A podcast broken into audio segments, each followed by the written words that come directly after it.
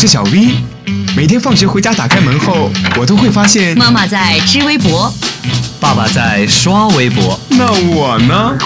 我只能听微博了。快来快来，微博大家庭来了！微博大家庭，微博大家庭。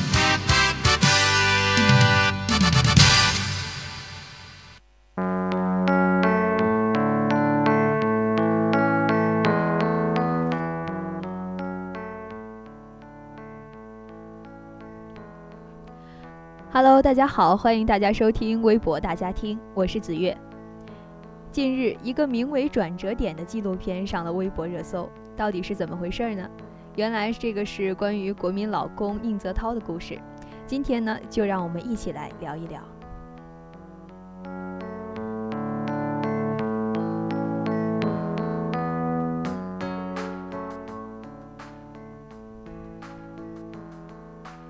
转折点。宁泽涛揭开神秘面纱。这部纪录片用四十八分钟讲述宁泽涛备战奥运前后的经历。年初外训时，宁泽涛的状态非常好。四月全国冠军赛一百米自由泳半决赛，他游出了当时年度世界第二的成绩。六月外训时，也一度打算冲击奥运奖牌，但五十天后，大家见到的是暴瘦四公斤，最终止步奥运半决赛的宁泽涛。在节目中，他讲述了自四月份冠军赛之后的风波，包括要被要求放弃一百米单项转攻二百米接力，被勒令回国停训，险些无缘里约奥运，甚至到现在已经不如从前那么有斗志。二零一六年的宁泽涛经历太多普通人无法想象的艰难时刻。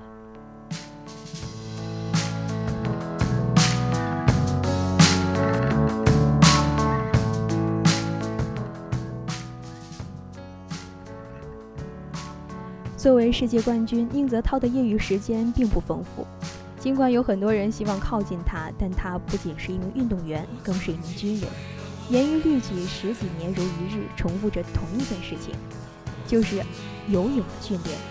这当然枯燥乏味，但这也是他内心深处必须要面对的孤独。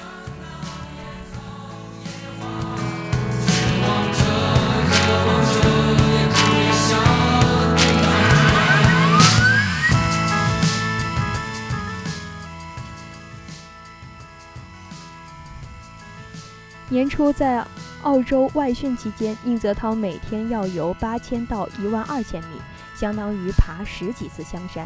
这种强度的训练，他自己也曾有很多次想放弃的念头，但家人的支持还是一直让他支撑了下来。至于奥运金牌，宁泽涛坦言太遥远，甚至有些高不可攀。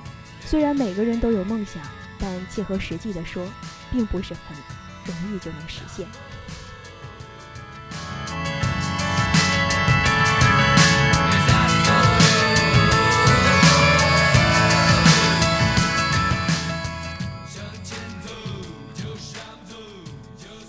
二零一六年四月，宁泽涛从澳洲飞回北京，随后奔赴广州佛山参加奥运赛暨里约奥运会选拔赛。众所周知，宁泽涛一直是主攻一百米自由泳，兼顾五十米自由泳，二百米从来都不是他的能力范围。但是奥运赛场上，他却要求要游四乘二百米自由泳接力，甚至要放弃一百米。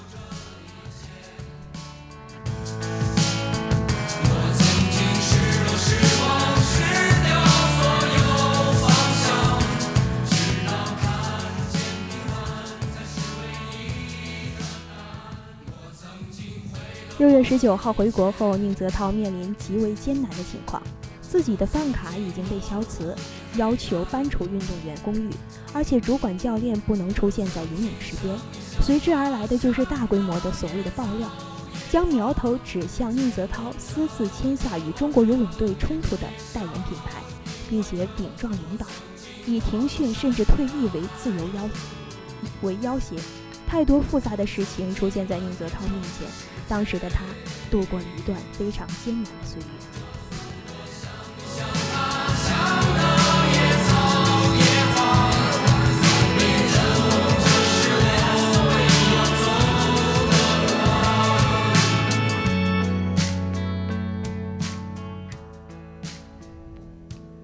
里约奥运会后，宁泽涛远离喧嚣，低调的与父母生活在一起。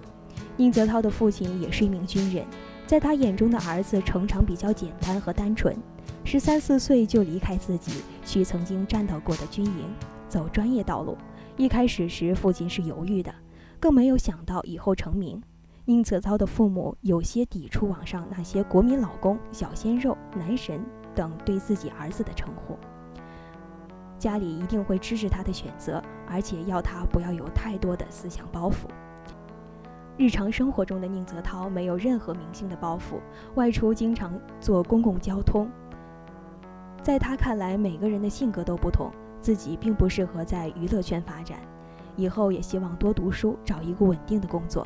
对于未来，宁泽涛显得心有余力不足，不像以前那么有斗志。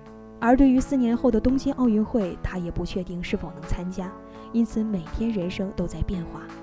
如果重新找到游泳的热忱和快乐，一切都也说不准。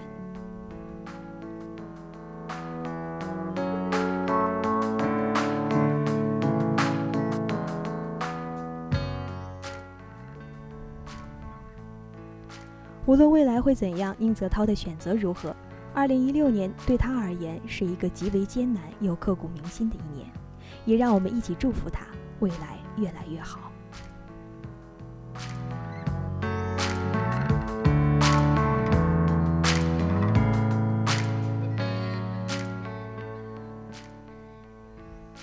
好了，今天的微博大家听到这里就要和大家说再见了。